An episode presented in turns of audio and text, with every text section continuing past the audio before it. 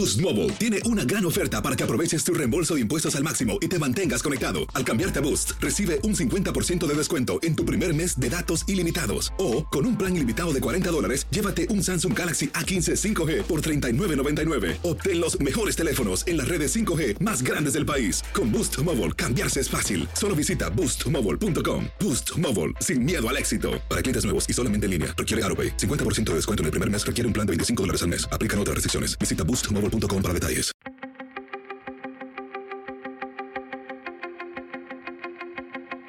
Temas importantes, historias poderosas, voces auténticas. Les habla Jorge Ramos y esto es Contrapoder. Bienvenidos al podcast. Esta es una conversación que había interrumpido con Jorge Drexler. Resulta que hace cinco años lo vi en una plática TED en Canadá y tuvimos una larguísima conversación. Bueno, esa larguísima conversación se interrumpió por una gira que hizo por muchos países de América Latina y luego por la pandemia. Y Jorge regresa con un nuevo disco, el primero en cinco años. Se llama Tinta y Tiempo. Él estaba en Madrid, yo en Miami, y así fue la plática. Jorge, gracias por estar aquí. Es un placer volver a hablar contigo. Estábamos recordando antes de la entrevista que nos vimos hace más o menos cinco años en Canadá para un TED Talk, ¿no? Exactamente, querido Jorge. Hace cinco años compartimos una experiencia muy interesante en Vancouver, este, en las charlas TED. Tengo un recuerdo muy lindo. Fue muy importante para mí ese momento. Yo creo que muchos de nosotros nos está cambiando. Ingrid Betancourt se ha lanzado como candidata presidencial. Y en estos cinco años, por supuesto, llegó la pandemia. ¿Qué has hecho en estos años?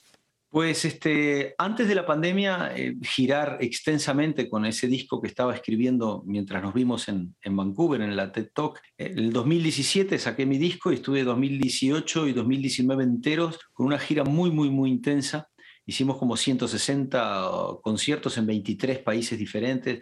Todo dos años cruzando el Atlántico cada tres semanas más o menos porque yo vivo en Madrid y mi familia vive en Madrid y para tocar en Latinoamérica tengo que viajar todo el tiempo. Y apenas empezó el 2020, que ya me tocaba parar, eh, se nos cortó la última de las giras eh, y tuvimos que volver todos corriendo a casa porque se venía esto que luego vivimos tan intensamente todos. Una de las maravillas de poder hacer estas entrevistas, Jorge, es que me he pasado los últimos días escuchando tinta y tiempo. O sea, que te traigo en la cabeza, ¿no? Y hay varias canciones que te quiero comentar, pero el plan maestro me pareció maravilloso. No nada más porque entra Rubén Blades, que de pronto, muy, muy tipo Beatle, de pronto entra como si fuera una canción distinta, ¿no? Eso me, me pareció maravilloso. Y te cito, dices... Cierto. Sin saberlo, había inventado el amor y el sexo.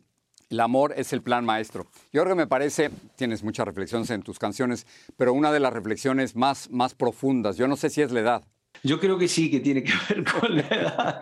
Que vamos, este, no es algo que yo busque, pero es algo que me interesa cada vez más las conexiones de las cosas. Y tengo una prima maravillosa en Venezuela, en la Universidad de Mérida, mi prima Alejandra Melfo, que es astrofísica, y que me dijo, el amor no ha estado siempre ahí. Y el amor lo hemos inventado hace 1.600 millones de años, por primera vez dos células que hasta ese momento se habían reproducido por separado, deciden entre dos organismos juntarse y generar un tercer organismo a partir de dos. Ahí nacen la cooperación, el sexo, el amor y todas las cosas que después nos vienen acompañando, no solo como seres humanos, como seres vivos, digamos, ¿no? desde, desde hace 1.600 millones de años. Y el amor fue, una buena, fue un buen plan, fue un plan eh, bueno desde el punto de vista evolutivo. La vida se disparó, el colorido de, la, biología aumentó muchísimo como estrategia de supervivencia. Cuidar a las crías resultó ser una estrategia buena.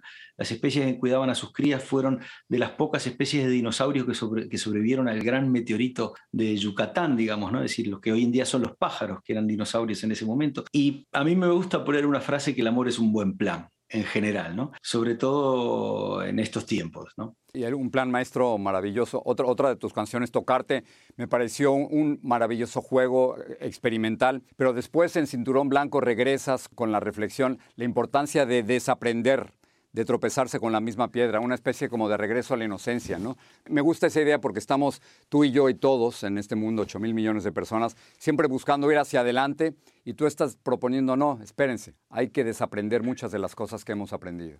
Pero es que inclusive para ir para adelante hay que desaprender, en todo. Me gustaba la metáfora de una entrevista a Bruce Lee que le hacen sobre una escuela de artes marciales en la cual dice que hay tres cinturones. El blanco, que es el de los principiantes, el negro, que es el cinturón del experto, el que conoce la técnica, pero para ser realmente maestros en esa escuela les entregaban a uno de vuelta el cinturón blanco porque desaprender y adaptar a la realidad y al presente es tan importante como incorporar una técnica y quitarse esa mecanicidad, quitarse el piloto automático y aprender a ver la realidad o lo que llames como realidad, el amor o tu profesión o, la vida con ojos nuevos. ¿no?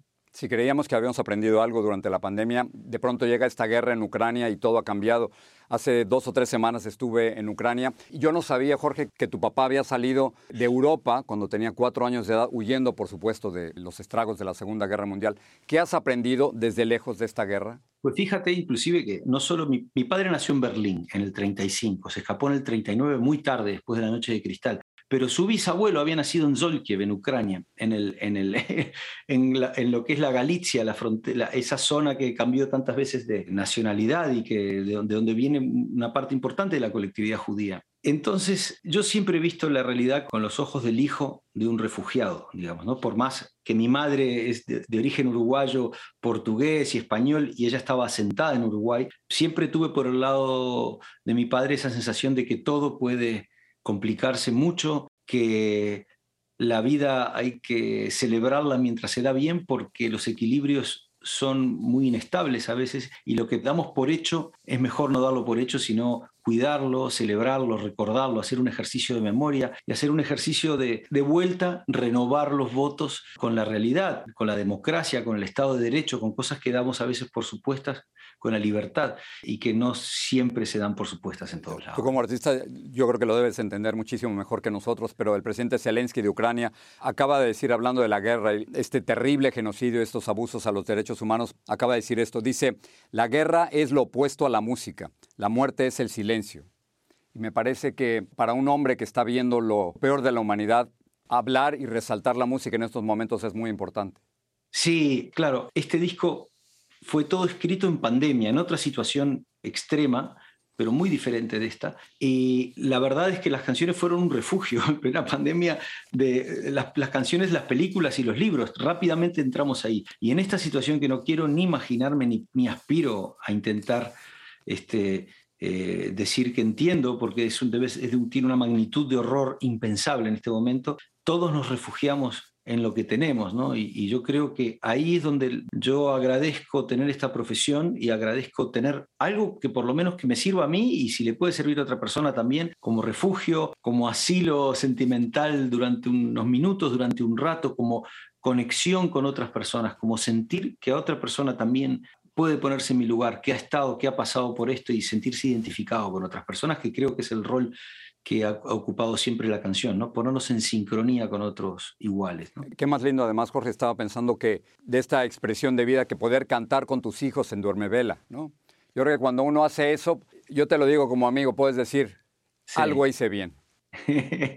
bueno, estoy muy, orgulloso de mis hijos, la verdad. Y tengo mi hijo, el de 24, que es el que produce esa canción, está ahora de gira con Z Tangana por toda América y ya tiene su propio camino. Pero luego tengo dos hijos más chicos, de 13 y de 10 años, que querían cantar también en la canción para su abuela. Duerme Vela es una canción de homenaje a mi madre, que es una canción de despedida, porque mi madre se nos fue hace un par de años y fue muy emotivo para mí rescatar esa canción porque la tenía a medio escribir y fue mi hijo mayor el que me dijo, trae la canción de la abuela y vamos a grabarla y grabarla con mis tres hijos y que sea la canción que cierra el disco de alguna manera, haciendo referencia a la playa en Uruguay, el Cabo Santa María, la playa de la Paloma, la cual mi madre nos llevó a toda la familia. ¿no? Termino con esto para no extenderme más y que me encantaría hacerlo. Yo creo que ya no tienes que ser otra cosa, Jorge, y esa es una maravilla, ¿no? Yo creo que ha sido lo mejor que puede ser, porque decías en, en una de tus entrevistas que tenías dos sueños recurrentes de gloria uno sustituir a los Beatles, creo que naciste un poco tarde,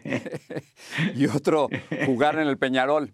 No sé qué tan bueno seas en el fútbol, pero en la música eso sí es lo tuyo. Bueno, muchas gracias. Yo, eran sueños de infancia, esos los sueños que tiene uno de que lo elige para jugar en, en, su cuadro de fútbol o para tocar en su banda favorita. Pero estoy muy contento de, sinceramente, Jorge, es decir, es muy importante para mí, me siento realmente después de la pandemia renaciendo, como empezando de vuelta, como un principiante, pero como un principiante contento al cual he tenido la suerte de que se renueven mis votos y he aprendido, como hemos aprendido todos, que quien celebra en esta vida, quien celebra mientras puede celebrar, acierta. Bueno, celebro contigo con tinta y tiempo. Gracias Jorge, felicidades. Gracias querido amigo.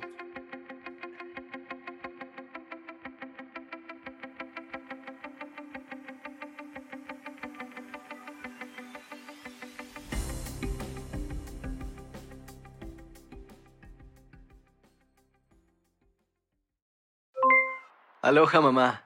¿Dónde andas? Seguro de compras. Tengo mucho que contarte. Hawái es increíble. He estado de un lado a otro con mi unidad. Todos son súper talentosos. Ya reparamos otro helicóptero Blackhawk y oficialmente formamos nuestro equipo de fútbol. Para la próxima te cuento cómo voy con el surf y me cuentas qué te pareció el podcast que te compartí, ¿ok? Te quiero mucho. Be All You Can Be, visitando goarmy.com diagonal español.